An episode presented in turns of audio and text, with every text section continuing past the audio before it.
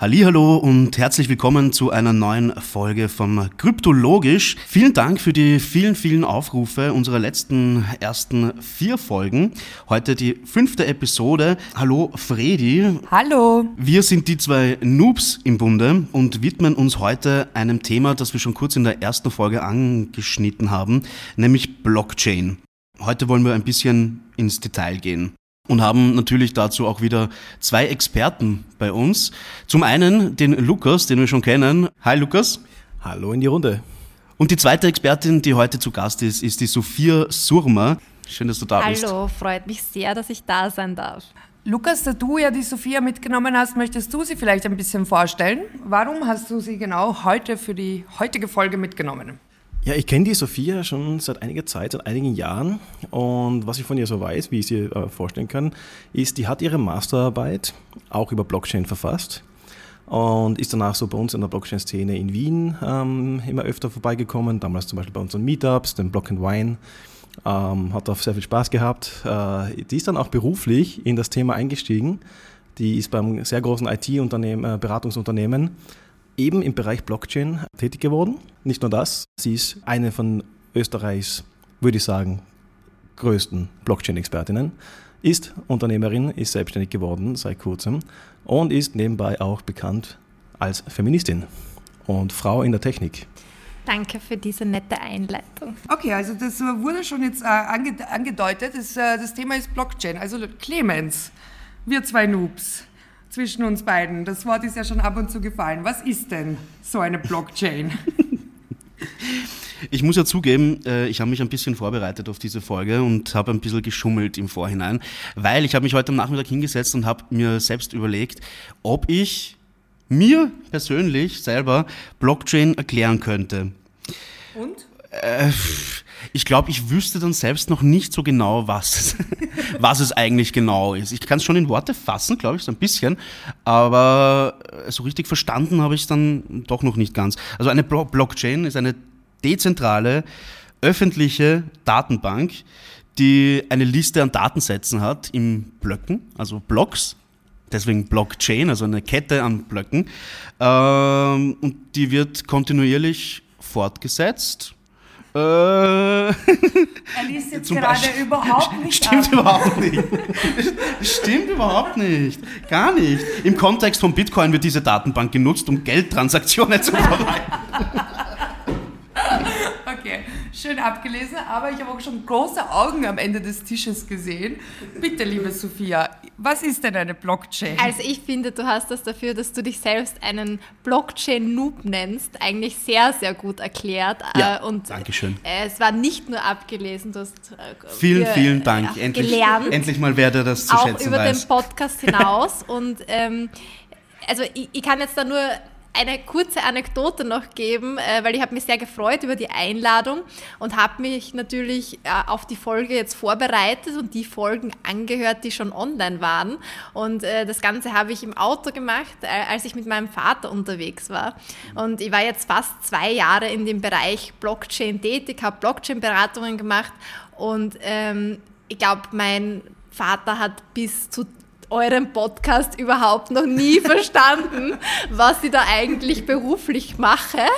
Und immer so das große Wort Blockchain. Ja, die Sophia macht irgendwas mit Blockchain, aber äh, jetzt zum ersten Mal hat er gesagt, ah, jetzt verstehe ich das auch ein bisschen. Und er ist schon sehr gespannt, äh, wie die Folge mit mir wird, weil vielleicht kann er dann auch einmal was äh, von dem weiter verstehen, was, was du eigentlich machst den ganzen na, Tag. Ja, was sie zu Hause auch schon von mir gegeben hat. Man, man, man sitzt dann immer so am Tisch und sagt, hm, aha.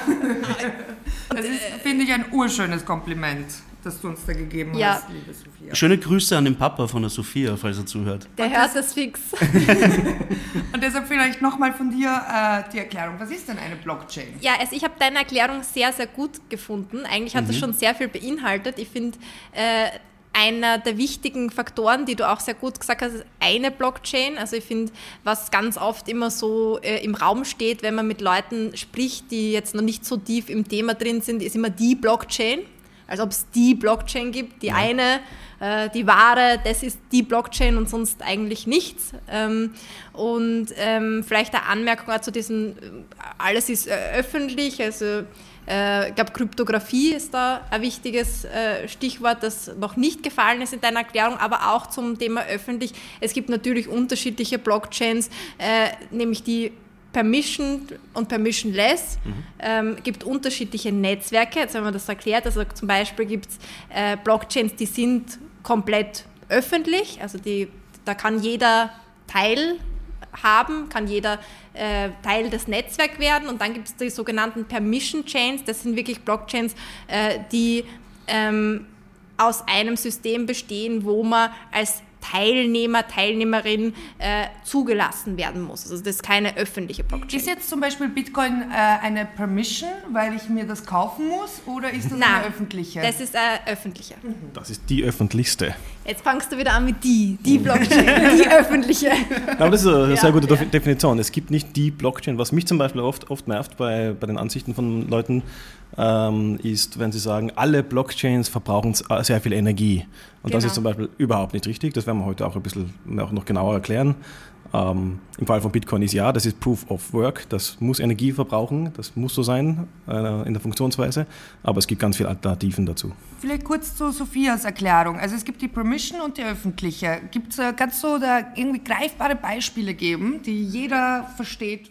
Ja, also ich würde mal sagen, wenn man jetzt so sich ein bisschen die Geschichte anschaut und sagt so, ihr habt das ja auch in eurer Folge mit ein bisschen so äh, Bitcoin und Gesellschaft, also diese große Vision, quasi da ist jeder Teilnehmer, wir schaffen ein großes Netzwerk, jeder kann mitmachen, ähm, es ist jetzt nicht so ein zentrales System, ähm, das ist quasi diese große ideologische Vision, aber wenn man jetzt sagt zum Beispiel diese Permission Chains, das ist ein bisschen weg von dem Ganzen, dass man sagt, ja, ähm, ich habe vielleicht Anwendungsfälle, da kann ich das gar nicht so machen, dass ich, oder da möchte ich das nicht so machen, dass alle teilnehmen.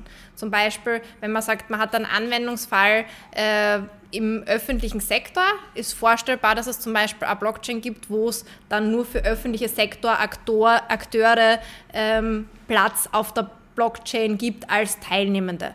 Das heißt vor allem damit, dass Blockchain in anderen Bereichen als nur Krypto verwendet wird oder in Bereichen, wo ähm, tendenziell äh, traditionellere Bereiche, wo sie sagen, wir wollen ein geschlossenes System haben, vielleicht auch ein bisschen mit Proof of Work und äh, Energiesparen, gibt es halt da Tendenzen, dass man sagt, man macht es nicht komplett öffentlich. Ist natürlich dann quasi ein anderes System als jetzt und eine andere Ideologie dahinter. Es gibt ja Leute, die so ganz krass ideologisch hinter nur öffentliche sind die richtigen. Der Lukas hat es schon vorher gesagt, Ja. die Blockchains müssen, sind, sind alle die permissionless und permission Blockchain. Naja, das ist ja eigentlich nicht wirklich Blockchain. Wenn ich das richtig verstanden habe, sowohl als auch alle Teilnehmer, die bei der jeweiligen Blockchain teilnehmen, haben dann alle Zugriff. Also wenn es jetzt eine mit Permission ist, äh, jeder, der Permission hat, hat dann auch Zugriff. Also es ist quasi äh, öffentlich in dieser kleinen Gruppe. Also es kommt darauf an, wie du das jetzt meinst, aber es ist Zum Beispiel firmenintern. Äh, Ich habe eine Firma und habe jetzt äh, irgendeine Blockchain äh, für etwas programmiert und möchte das nur für meine Firmenmitarbeiter freigeben. Du kannst ja natürlich auf einer Blockchain auch entscheiden, was du teilst. Also du hast, nur weil du ein Blockchain-System hast, heißt das nicht, äh, dass du sofort auf jede Information als Teilnehmer zugreifen kannst. Also du hast ja trotzdem noch Autonomie darüber, mit wem du im Netzwerk was teilst. Also das heißt nicht so, jetzt weiß jeder sofort alles.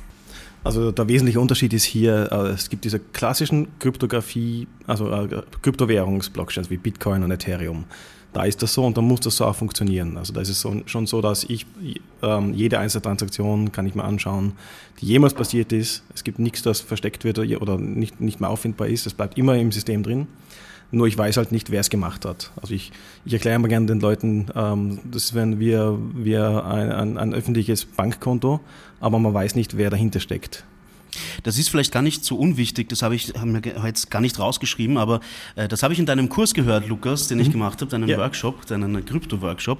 Was ich davor nicht wusste, ist, ähm, dadurch, dass die Blockchain bei Bitcoin beispielsweise öffentlich ist, kann man ja jede Transaktion nachverfolgen, also jede einzelne. Ähm, wenn ich jetzt nicht aufpasse als, als User und meine Bitcoin ähm, Wallet-Nummer oder so, wie, wie nennt man denn das? ID, äh, veröffentliche, könnte jeder nachschauen, welche Transaktionen ich gemacht habe oder wie viel Bitcoins ich zum Beispiel auch auf dieser Wallet habe. Ist das richtig? Genau, also es ist mein, also zum Beispiel ein Freund von mir so, so gegangen, der hat mir Ether überwiesen, damit ich schnell etwas für ihn erledige und ihm das zusende. Und dann schickt er mir das an meinen Public, also meine Adresse, also das, was man auf dem Public Key macht, was du gerade so benannt hast, diesen öffentlichen Schlüssel. Und er schickt mir das äh, an meine Adresse. Das heißt, er muss mir seine Adresse bekannt geben. Davor hatte ich keine Ahnung, wer von den Milliarden Adressen, die es gibt, wer er sein könnte. In der Sekunde, wo er eine Transaktion an mich macht, muss er sich bekannt geben. Und dann habe ich gesehen, er hat so 20.000 Euro auf diesem Konto ge gehabt. Und dann schreibe ich ihm im Chat so, haha, du hast ordentlich investiert. Und er war dann, es fällt dann aus allen Wolken und denkt sich, woher weißt du, wie viel Geld ich am Konto habe? Das, das, so funktioniert die Blockchain. Das ist die Öffentlichkeit dabei. Es ist alles transparent, was du machst, äh, in dein, was die Transaktionen betrifft, aber die Person selber ist geschützt. Und wie schütze ich mich davor, dass das keiner nachvollziehen kann? Ja, im Prinzip kannst du äh, nahezu unendlich viele Adressen machen für dich persönlich und das Ganze aufteilen.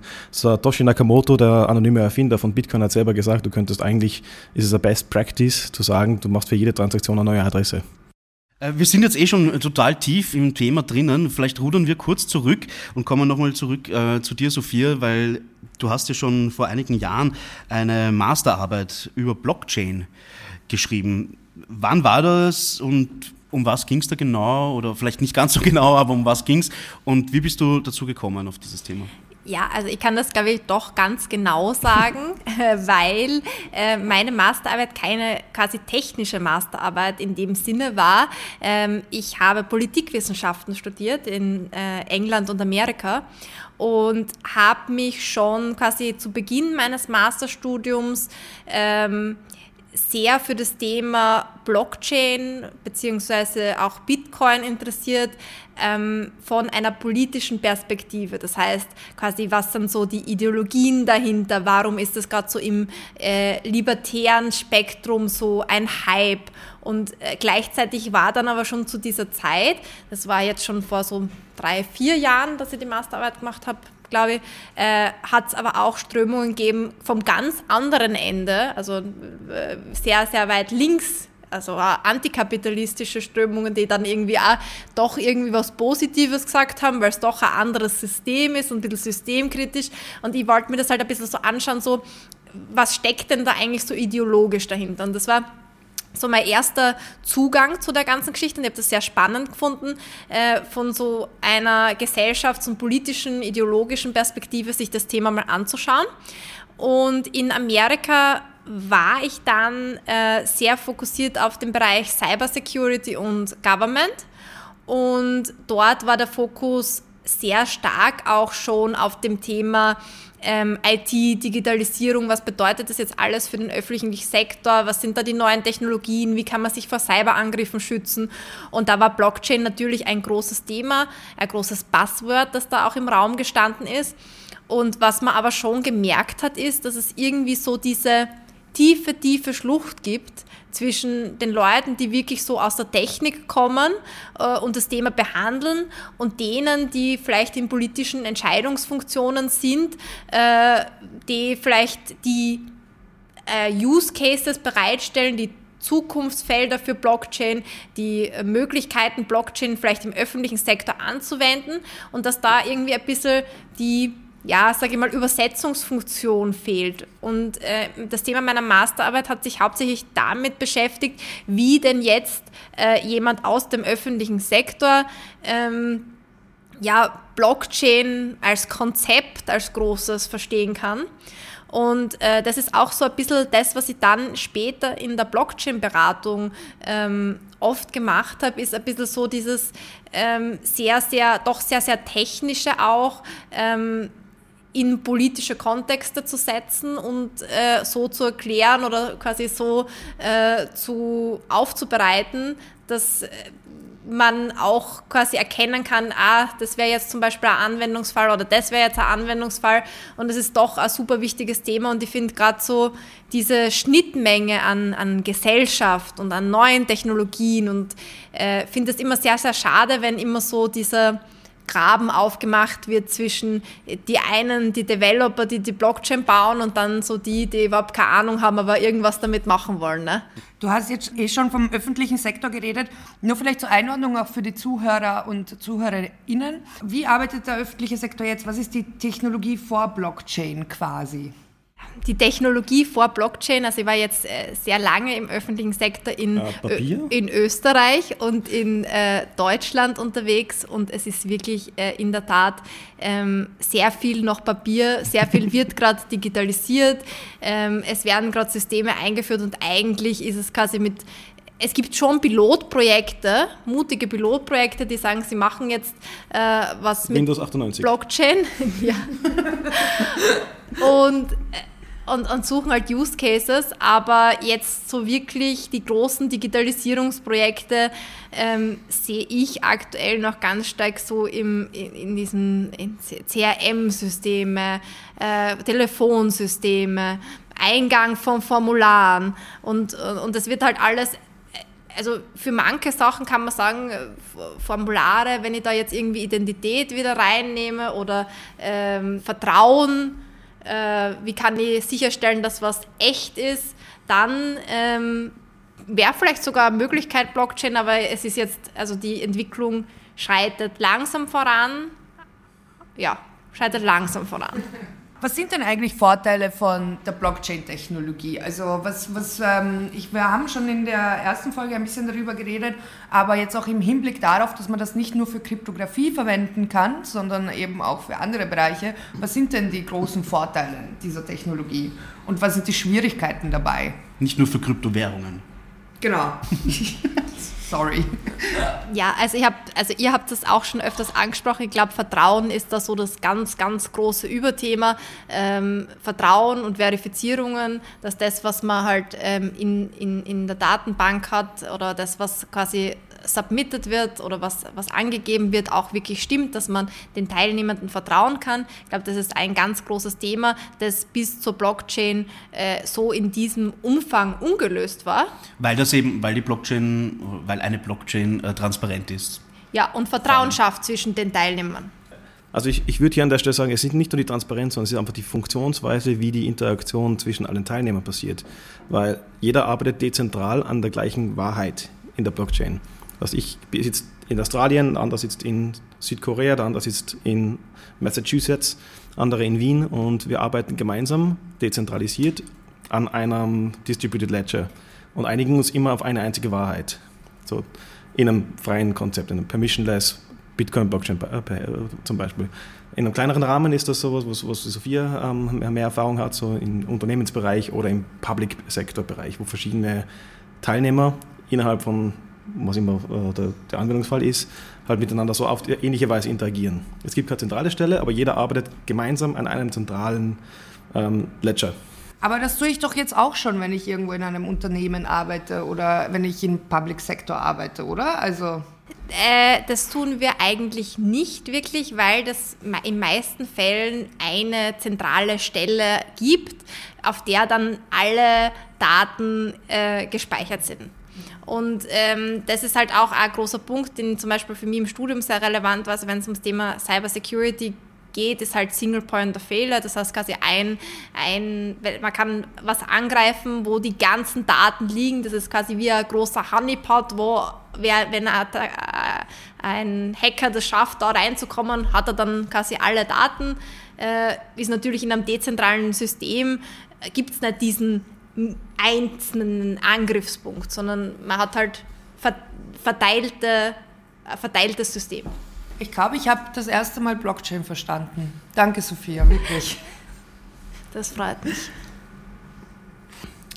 Gut, also ich habe es schon äh, fast verstanden, würde ich, würd ich meinen. Nächste Woche wahrscheinlich schon wieder nicht, aber ähm, doch, es wird, es wird schon langsam.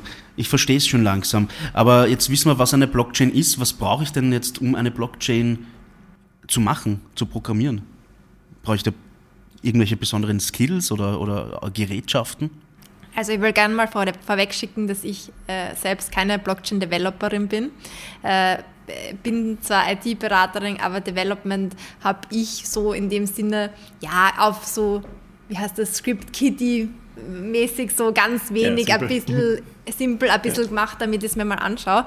Äh, also das überlasse ich dann doch den IT, äh, ja, Ja, aber sind das Programmierer? IT-KennerInnen, Programmiererinnen, ja, Ja, also die meisten okay. sind Programmierer. Also was sie dann sagen würde, ist, was, wenn ich eine Blockchain machen möchte, dann würde ich so beginnen, dass ich sage, okay, warum möchtest du eine Blockchain machen? Weil das ist, finde ich, der erste Step, wo schon ganz oft was schief geht, weil vielleicht, wenn ich jetzt sage so, und es gibt ganz oft, dass die, die Leute kommen und sagen, ach, ich, ich möchte jetzt eine Blockchain machen, ich habe jetzt die Idee für das, brauche ich die Blockchain. Und dann gibt es so einen Teilnehmer im System. Ja. Und dann sagt man so, okay, äh, jetzt ist jetzt nicht irgendwie sehr klar, aber das passiert wirklich oft. Es gibt so einen Teilnehmenden und, und die Leute sagen, ja, lass uns mal was mit Blockchain machen. Also äh, de, die Grundvoraussetzung ist erstens, was möchte man machen?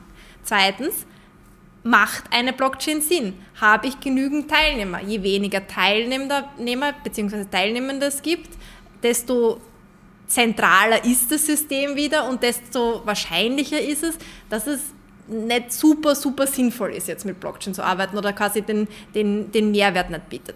Also die Sophia und ich, wir waren circa zur gleichen Zeit in verschiedenen äh, IT-Beratungen und waren beide quasi Blockchain-Beratungspersönlichkeiten.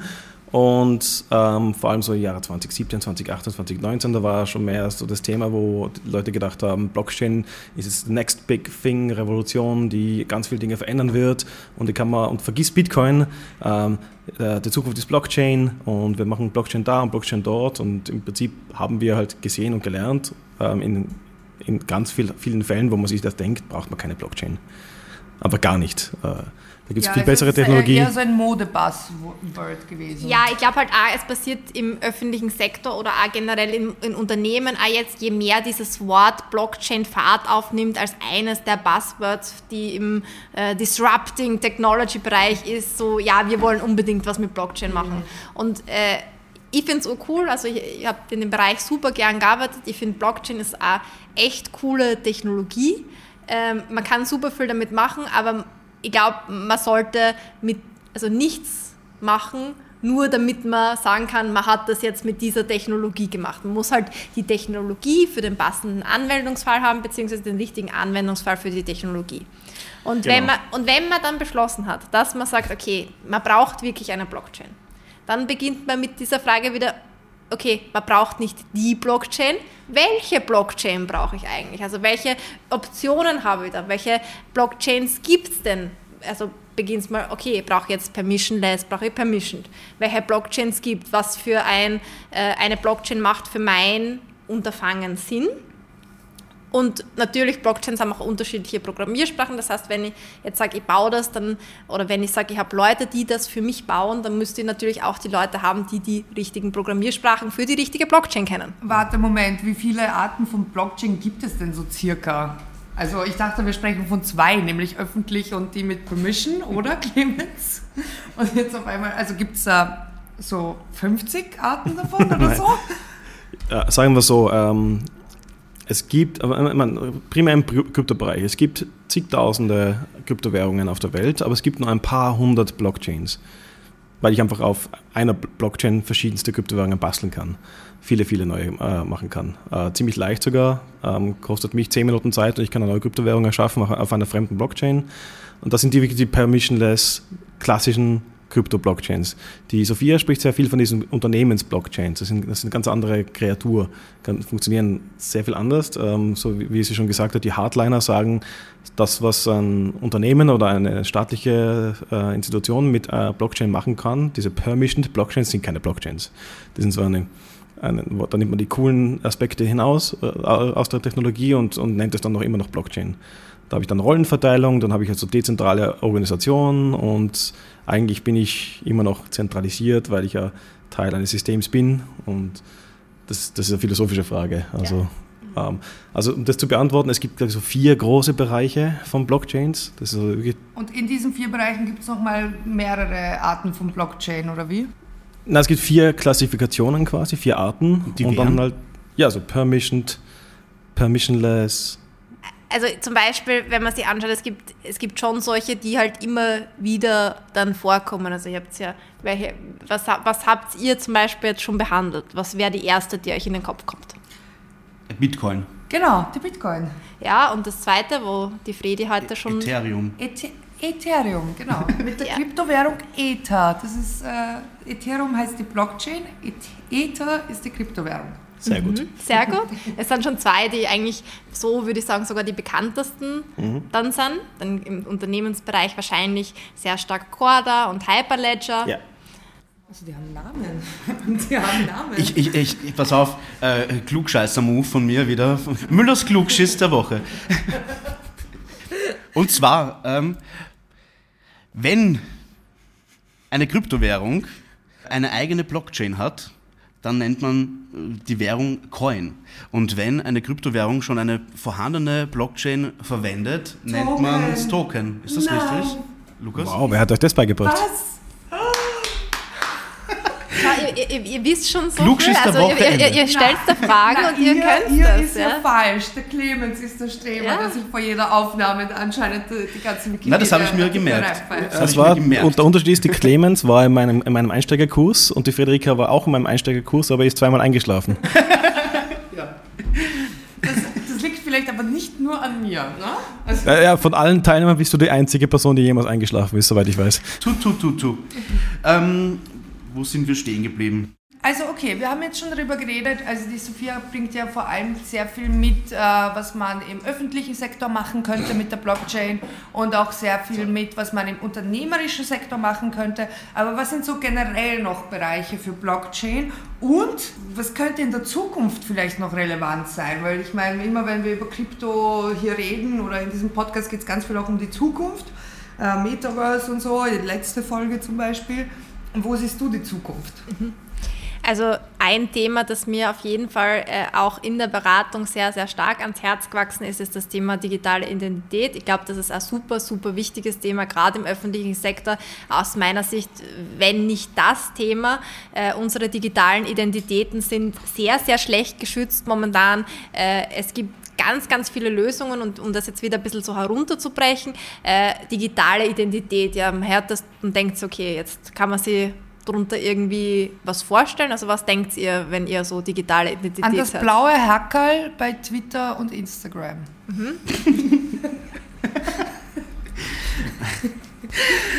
Ähm, digitale Identität sind meine Interaktionen auf Webseiten zum Beispiel.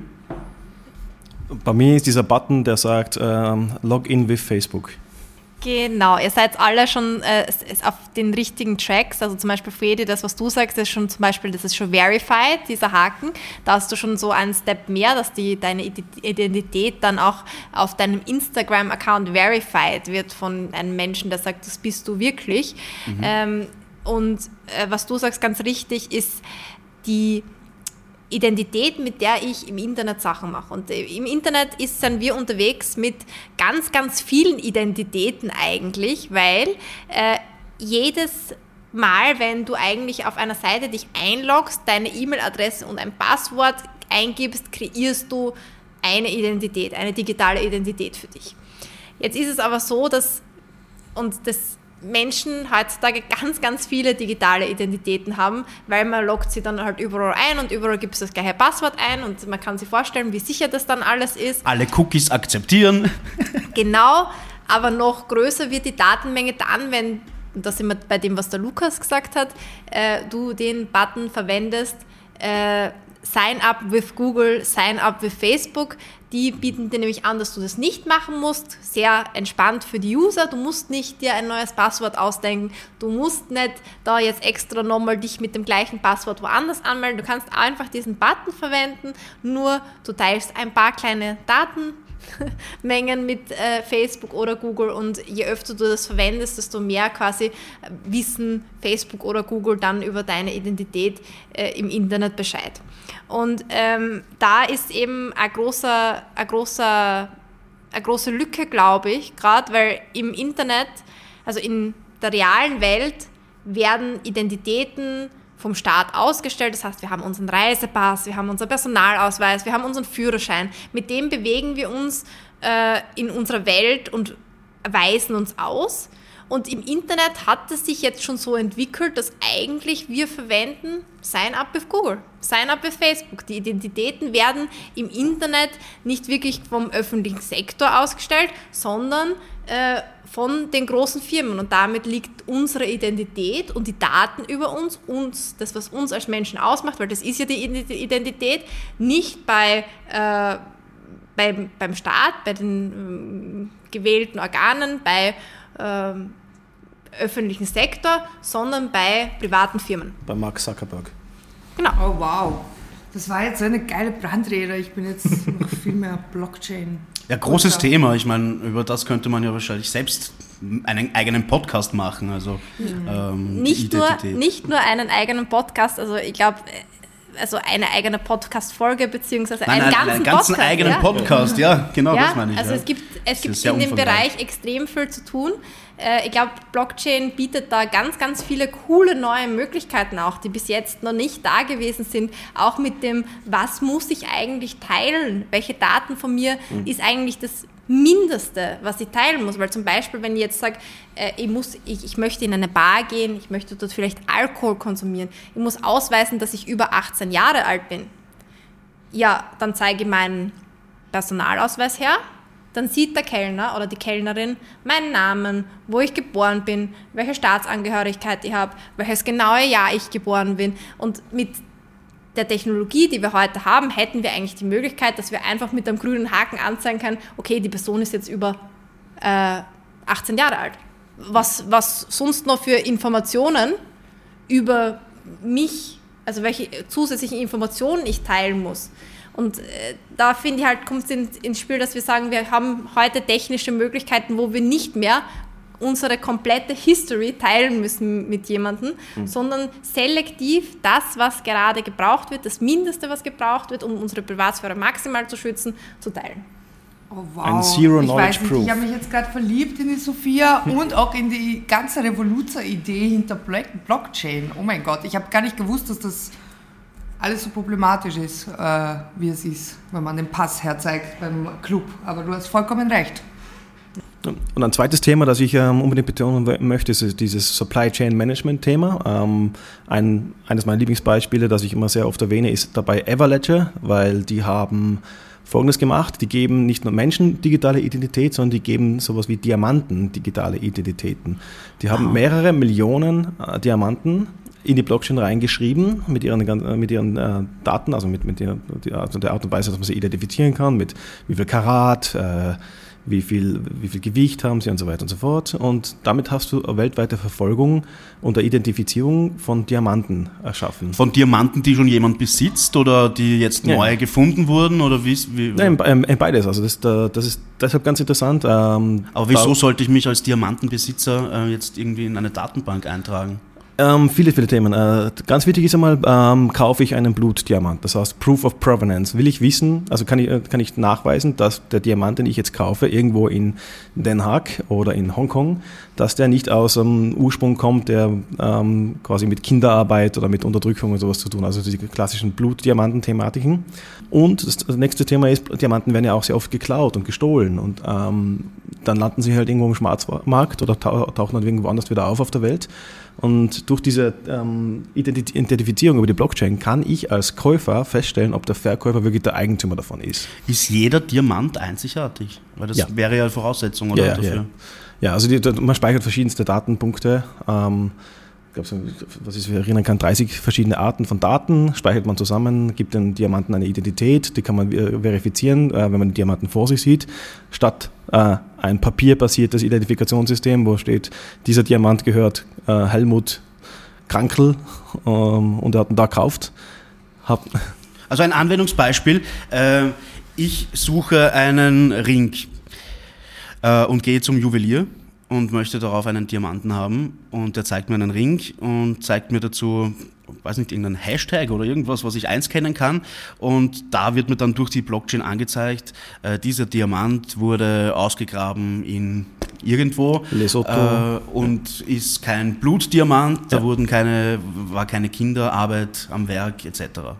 Genau und ähm, da, die wurde auch nicht gestohlen davor und sowas. Also zum, um das zu, zu, betonen, die Everledger, das Unternehmen, die arbeiten mit Interpol und Europol zusammen mittlerweile. Und die machen das nicht mit Diamanten alleine, sondern die machen das auch mit Gemälden, die machen das mit Wein, die machen das mit Schmuck, anderem als, als Diamanten. Also ein ganz interessanter Use Case für Gegenstände. Oder auch IBM macht das mit Tomaten, dass ich weiß, woher die Tomaten kommen. Äh, ich kenne einen Use Case mit Trauben, dass ich weiß, woher die Trauben kommen und was und dann tun wir auch das kombinieren mit anderen Technologien, dass ich jetzt mit Mikrospektrometer weiß, sind die Trauben äh, alle sauber gewesen, sind verschimmelt, äh, mit, mit, mit Temperatur. wie ist das zum Beispiel, ist das ein Thema ähm, Nahrungsmittel, Rückverfolgbarkeit ist ja auch äh, zumindest gesellschaft, gesellschaftlich ist es ja ein großes Thema, ähm, nachhaltig zu leben, möglichst äh, beim Fleischgenuss auf das Tierwohl zu achten. Und ist da zum Beispiel Blockchain eine Lösung, um das besser ja. äh, zu, umzusetzen?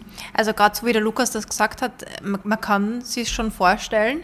Ähm, glaube aber, dass gerade, glaube gerade, dass in der Nahrungsmittelindustrie wir da noch einen weiten Weg vor uns haben, allein dadurch, dass äh, wir noch in der Kennzeichnungsstandardisierung und das muss halt alles quasi wieder standardisiert werden, so auch, dass es für die Konsumenten und äh, Konsumentinnen äh, auch lesbar ist, auch Sinn macht, dass sie das verstehen. Äh, es hat in dem Sinn dann immer nur Sinn, wenn du einen Use Case hast, wo dann auch im Endeffekt der Endnutzer was davon hat und, und was verstehen kann. Aber ich glaube auch im Bereich Nahrungsmittel gibt es da großes Potenzial für die Zukunft. In der letzten Folge war ja die Jasmin Schierer da, die hat schon von ihren ersten Erfahrungen in der Blockchain-Event-Szene berichtet. Ich nehme an, du als Beraterin und als Masterschreiberin und der Lukas hat sie auch erwähnt, was ja ganz am Anfang dabei bei den Events die können sich ja bis heute nicht mit einem besonders hohen Frauenanteil rühmen. Die Blockchain und aber auch die Krypto-Leute, so wie ich das verstanden habe. Stimmt, das, stimmt denn meine Aussage überhaupt? Und wenn ja, wieso? Also ich glaube, deine Aussage stimmt äh, definitiv. Äh, habe das auch selbst erlebt. Also ähm, der Bereich IT ist noch immer sehr stark männlich und besonders der Bereich disruptive Technologien äh, ist auch noch ganz, ganz stark männlich. Und ähm, ich habe das am Anfang schon sehr stark mitbekommen, war aber für mich jetzt nicht was, was mich von dem Bereich quasi als erstes abgeschreckt hätte. Also ich bin da mit dem Wissen hineingegangen auch, dass es äh, sehr stark männlich sein wird und auch mit dem Wissen, dass ich mich da beweisen muss. Und ich glaube, das ist halt für viele Frauen, die quasi in männerdominierten Branchen unterwegs sind, äh, die kennen das Gefühl. Viele Männer werden jetzt sagen, ach, jetzt rede ich darüber, äh, aber es ist halt nun mal so, dass viele Frauen das Gefühl haben, sie müssen sich jetzt erst beweisen. Das heißt, der Mann kommt in den Raum, redet was über Krypto, äh, ist sofort der Krypto-Experte. Als Frau musst du dir da deinen Platz recht hart erkämpfen und erarbeiten und mehrmals beweisen, dass du genug weißt, um hier zu sein. Also als Frau äh, und ich kenne da viele meiner Freundinnen, die sind da genauso, du lernst über ein Thema, äh, du kennst dich 80 Prozent aus, jemand fragt dich, kennst du dich in dem Thema aus und du sagst, hm, ja, äh, nicht ganz gut, aber ich weiß ungefähr. Wenn sie ein Mann 50 oder 60 Prozent in einem Thema auskennt, und du fragst, Sind wir schon kennst Profis? du dich aus? Bist, ist der meistens Sicher. ein Profi oder Experte oder kann Was das willst du alles? wissen? Ich erzähle dir alles. Jetzt, deswegen sitze ich hier. Ich, ja, na, ohne Spaß. Also das kann ich vielleicht äh, als eine Frau, die nicht aus der Kryptoszene oder Blockchain-Szene kommt, das äh, wissen wir Frauen im Arbeitsleben nur zu sehr, dass das so ist. Ja, genau. Auch, die, ähm, auch am Arbeitsplatz, es ist jetzt nicht nur auf die IT-Branche, es beginnt ja schon damit, zum Beispiel mit den CVs. Wenn, man, äh, wenn eine Frau, und das ist gibt es genug Studien darüber, wenn eine Frau nicht alle Requirements für den Job erfüllt, dann sagt sie, okay, ich bewirb mich nicht. Männer bewerben sich schon bei einer geringeren Anzahl von Requirements, die erfüllt sind und denken, ja, ich bin genau der Richtige für den Job. Sie haben irgendwie kein Imposter-Syndrom. Bitte alle auf Wikipedia nachschauen, was das ist. Ein was? aber Imposter-Syndrom. Ja, jetzt, Fredi, musst du es schon erklären für die Hörer und ist das? Hörerinnen. Das Imposter-Syndrom ist, wenn man sich so fühlt, als wäre man an einem Platz, wo man gar nicht hingehört, weil man viel zu wenig weiß und viel zu wenig Expertin ist oder viel zu wenig Wissen darüber hat. Und Frauen leiden ganz besonders statistisch an, äh, im Arbeitsleben am Imposter-Syndrom. Also sie, sie wollen quasi nur in ein Feld rein, wenn sie wirklich alles zu 100% wissen. Wohingegen Mä- Männer da weniger ein Problem haben und schnell Manager werden, weil sie sehr selbstbewusst auftreten mit sehr wenig Wissen zum Beispiel. Es ist ja mit diesem Imposter-Syndrom auch so, also man kommt sich vor, wie das Wort schon sagt, so wie ein bisschen eine Hochstaplerin. Man ist so, okay, ich hoffe, ich, ich gehe jetzt da hin und ich, ich, ich hoffe, niemand erkennt, dass ich eigentlich mich gar nicht so in diesem Thema auskenne. Und ähm, dadurch setzt man sich selbst halt ganz, ganz stark unter Druck. Und gerade Frauen machen das, aber es ist ja nicht nur Frauen, also das Imposter-Syndrom betrifft eigentlich re recht viele Menschen. Äh, und es ist ja ganz interessant, es gibt da auch wieder Studien darüber, dass je mehr du über ein Thema weißt, desto wahrscheinlicher ist es, dass du Imposter-Syndrom hast. Das heißt, wenn man ein Thema nur sehr oberflächlich kennt, kann man leicht annehmen, ach, da weiß ich jetzt alles drüber. Ich, kenn, ich weiß jetzt, was die Blockchain ist, passt, ich kenne mich im Bereich Blockchain aus. Ne? Und sobald du aber tiefer eintauchst und sagst, ah, es gibt da jetzt nur, nicht nur den Anwendungsfall mit Krypto, es gibt da ganz viele andere, es gibt Identity, es gibt Supply Chain, es gibt nicht nur eine Blockchain, es gibt viele Blockchains, dann wirst du auf einmal sagen, okay, es gibt da viel, viel, das ich nicht weiß und bist natürlich viel anfälliger dazu zu sagen, hey, ich bin jetzt da kein Experte, weil du verstanden hast, wie mannigfaltig ein Thema ist. Da gibt es ja diesen berühmten Spruch, der Intelligente weiß, dass er nichts weiß und der Dumme denkt, dass er alles weiß. Oder so irgendwie war der, oder? Man sollte sich ja nicht unterm Wert verkaufen, aber man muss ja auch nicht ähm, niedrig stapeln. Also hochstapeln ist vielleicht auch falsch. Das tun aber sehr viele. Also ich brauche ja nun, brauch nur mal auf Instagram schauen, wie viele Marketing- und Medienexperten und Social-Media-Experten und Influencer-Experten es gibt. Es gibt so viele Experten, eigentlich müsste man eh schon alles wissen und von jedem alles erklärt bekommen haben. Ich bewerbe mich mittlerweile bei Jobs wie ein weißer Mann. Also ich gehe da, nehme mir das vor, ich sehe diesen Job, Wie, Jobbeschreibung. wie ich zum Beispiel. Genau, wie du. Na, Aber jetzt sind wir beim Thema Feminismus. Ähm, Sophia, du bist ja auch leidenschaftliche Feministin und hast eine NGO gegründet Genau, namens Viva la Vulva. Genau. Vielleicht eine kurze äh, S- Side Story. Um was geht's bei Viva la Vulva? Was war so die, der Grundgedanke? Wie der Name schon sagt, geht es darum, die Vulva zu feiern. Es gibt leider noch viel zu viele Menschen, die äh, sich da unten oder andere da unten immer nur mit dem Begriff Vagina bezeichnen und nicht den Begriff Vulva verwenden. Vagina, um es genau zu nehmen, meint nur das Loch, also den schlauchförmigen Teil des weiblichen Sternchengeschlechts, also für Menschen, die eine Vulva oder eine Vagina haben, wo man was reinstecken kann. Und alles drumherum wird gleich mal äh, in der Sprache weggeschrieben. but that's where the magic happens, as I can say. Ja, genau, weil wer ist denn das, wo, wo was reingesteckt wird? Also du wirst halt quasi zum Objekt und das Subjekt, das Zentrum von Lust und Sexualität ist dann und bleibt der Mann. Und das beginnt schon bei der Sprache und deswegen haben wir ge- gesagt, wir wollen uns aktiv Viva la Vulva nennen. Wir sind ein Verein äh, für Feminismus. Wir haben einen Blog, ähm, wo wir auch GastautorInnen featuren und wir beschäftigen uns hauptsächlich mit den Themen äh, Selbstbestimmung, Lust, Vulva, Sexualität und Politik. Viva la Vulva spielt aber auch für dich als Unternehmerin eine große Rolle, denn du bist gerade dabei, einen Shop zu erstellen. Vielleicht möchtest du kurz Werbung in eigener Sache machen. Genau, Vulva Shop, ähm, www.vulvashop.at. Da kann man sich jetzt schon anmelden per E-Mail, damit man dann notified wird, wenn der Shop online geht, höchstwahrscheinlich im April.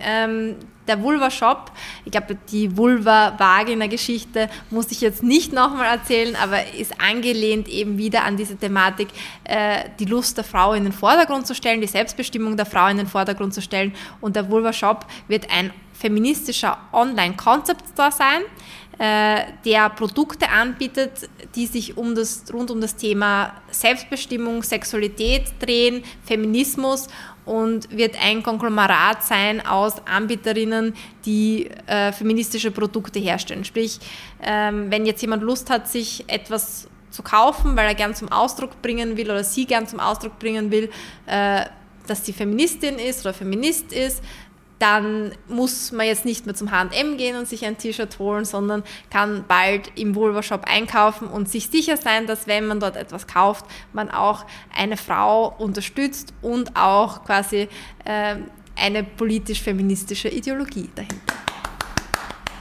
ganz großes Geklatsche von mir. Ich werde natürlich sofort shoppen. Ich werde sofort shoppen im Sehr April. geil, sehr Und gut. ich erwarte mir auch von meinem äh, Boyfriend, dass alle Geschenke, die jemals zu mir kommen, aus diesem Shop kommen. Genau, ich nehme an, ihr habt sehr viele männliche Podcast-Hörer auch. Ähm, vielleicht. Ja, die haben wir gerade voll überfordert. Genau, vielleicht sucht ihr noch nach einem tollen Geschenk für eure Freundinnen, für eure Mamas, für eure Schwestern. Ähm, ab April am besten jetzt schon äh, anmelden, damit ihr nichts verpasst. Äh, unser Insta-Account ist auch schon online, ähm, vulva-shop. Gerne auch folgen, dann seid ihr immer up to date und wir machen auch lustigen Wir Content. wünschen euch da auf jeden Fall viel Erfolg mit diesem Nichts, Vulva Shop. Nichts ist schöner als, als Gleichstellung, als Geschenk, wirklich, oder als ein, ein Beitrag dazu. Um den Kreis jetzt schön zu schließen, ähm, verbinden wir die Themen. Du nämlich als feministische Unternehmerin, ähm, die sehr eng mit vielen Frauen zusammenarbeitet, wie müsste man das Thema IT im Allgemeinen, jetzt nicht nur Blockchain und Bitcoin, Kryptowährungen, wie müsste man das kommunizieren, präsentieren oder überhaupt aufarbeiten, um das vielleicht ein bisschen inklusiver zu machen, geschlechtsspezifisch?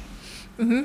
Also ich glaube, äh, das ist jetzt keine Aufgabe, die sich ein Unternehmen oder eine Person äh, zu eigen machen kann, die eine Person lösen kann. Wir reden da wirklich um, über strukturelle Probleme. Das heißt, das sind Probleme, die in unserer Gesellschaft immer wieder vorkommen, die integriert sind, die strukturell immer wieder kommen, die auch darauf basieren, dass wir immer noch ganz starke Stereotypen leben, äh, mit denen wir aufwachsen, Sachen, die wir sagen, okay, Mädchen können das gut, Burschen können das gut, mit denen wir uns identifizieren. Und ich glaube, da ist ganz stark die Politik gefragt, um da auch äh, den Stereotypen entgegenzuwirken, Aufklärungsarbeit zu leisten und ähm, im Bereich IT, wenn ich das jetzt sagen darf, für mich, was, wo ich sagen würde, das wird einen echt großen Unterschied machen und das glaubt man. Nicht alle sagen immer, ja, das ist nur so eine Kleinigkeit.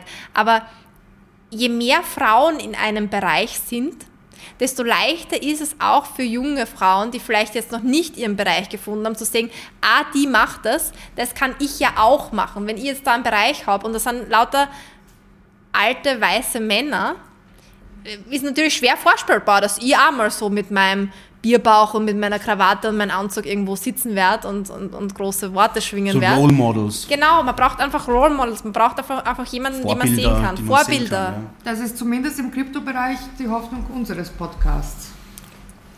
Also ich darf von meiner Erfahrung was berichten, äh, als ich in Lissabon in Portugal war, eben in einem Coding Camp, ähm, da, da, ist, da ist es ganz anders zugegangen. Also da war die, die Frauenquote sehr hoch und vor allem die, die, die Quote unserer Ausbildner und Ausbilderinnen war wirklich so, da war, war mehr als die Hälfte waren weibliche Coder. Also es, es ist möglich. Also, dass ich davor gesagt habe, es ist Aufgabe der Politik, Aufgabe der Gesellschaft, heißt nicht, dass jemand komplett davon ausnehmen soll, weil gerade in diesem Bereich Role Models zum Beispiel, da kann jeder und jede einen Unterschied machen. Da kann, wenn es in Meetings, bei Panel Discussions darum geht, wer wird da sprechen, kann man sagen, hey, äh, findet ihr das eigentlich gut, dass ihr jetzt da vier Männer hin wieder sitzen haben? Weil das passiert. Und, und sagen, es gibt niemanden. Es gibt ganz viel, viele Frauen, die in, äh, auch in technischen Themen äh, sehr versiert sind. Es gibt zum Beispiel die Frauendomäne, die es sich zur Aufgabe gemacht hat, äh, eine Datenbank zu bieten, wo es einem wirklich leicht gemacht wird Frauen zu finden, die die Skills haben und die darüber reden können. Und ich glaube, da können sich, äh, können wir uns alle an der Nase nehmen und einfach achtsam durch die Welt gehen und schauen, wenn wir Podien besetzen, wenn wir Gäste und Gästinnen einladen, dass wir das ähm, mit Bedacht machen. Man könnte also zum Beispiel auch einen Podcast machen und regelmäßig weibliche Gäste einladen, die als Expertinnen sprechen. Well done. Yes. Und wenn wir noch jetzt bei den Medien auch ein bisschen bleiben, okay, ja, dieser Podcast, aber hast du generell auch selber Tipps, vor allem für Frauen, die gerade Anfängerinnen in dieser Szene sind? Also der erste Tipp ist, lasst euch nicht abschrecken. Meistens, wenn man zum ersten Event geht, hat man dieses Imposter-Syndrom ganz, ganz groß Und äh, ich habe vor allem am Anfang auch immer das Gefühl gehabt, Leute fragen mich Sachen, um mich zu testen, um zu testen, ob ich jetzt nur an der Oberfläche kratze oder ob ich auch wirklich was von, von den Sachen verstehe. Ähm, da darf man sich einfach wirklich nichts scheißen. Sorry für den Ausdruck, aber ich finde, das ist das Wichtigste. Ist hier okay, ist hier okay. Genau, das ist das Erste. Äh, das Zweite ist, man braucht einfach eine Zeit, um in so ein komplexes Thema reinzukommen. Und also für mich zum Beispiel war eins der Sachen, die mir ganz, ganz gut gefallen hat, vor allem am Anfang, äh, wo ich mich mit dem Thema beschäftigt habe. Äh, das heißt, das Codebook ist zwar, glaube ich, von einem Mann geschrieben, geht auch nicht explizit um Blockchain, sondern eher mehr um Kryptographie und die Geschichte der Kryptographie. Und ähm, besonders für geschichtsinteressierte Menschen äh, ist das eine coole, leichter Einstieg, ein bisschen so in Richtung dieses Themas. Und dann gibt es natürlich auch äh, verschiedenste unterhaltsame Sachen. Ich habe erst letztens wieder diesen Podcast von der Crypto Queen äh, gehört. Da kann ich euch, äh, gibt es einen eigenen Podcast, die Crypto Queen, aber auch verschiedene äh, True Crime Podcasts, die die Crypto Queen äh, ähm, als Thema ähm, ja, bearbeiten, sage ich mal. Und das sind halt auch lustige, lustige Geschichten. Also man muss nicht immer alles äh, super serious machen und, und, und viele Webseminare machen, sondern man kann sich einfach ganz, ganz leicht in diese Richtung von dem Thema bewegen und einfach immer mehr und weiter dazulernen. Aber again, zu Tipp Nummer eins, keine Scheu haben, sich nichts scheißen, einfach mal hingehen. Ich, ich denke, Krypto-Nerds haben mehr Angst vor Frauen als umgekehrt. Das kann wirklich sein. äh, aber, aber um zum Nix scheißen und einfach mal hingehen, zum Nix scheißen und einfach mal hingehen noch. Ähm, ich habe auf einem Block and Wine, und Block and Wine sind, wie der Lukas schon gesagt hat, die Community-Events für die Blockchain-Community waren, die Community-Events für die Blockchain-Community in Wien, habe ich eine meiner besten Freundinnen kennengelernt. Und wir waren dort die einzigen zwei Frauen auf dem Event. Und ich habe sie gesehen und habe mir gedacht... Wie oft wurdest du angegraben? äh, eigentlich nie. Wirklich. Weil sie Angst haben. Da hat der Lukas recht vielleicht. Sag doch, nicht einmal ich habe mich traut.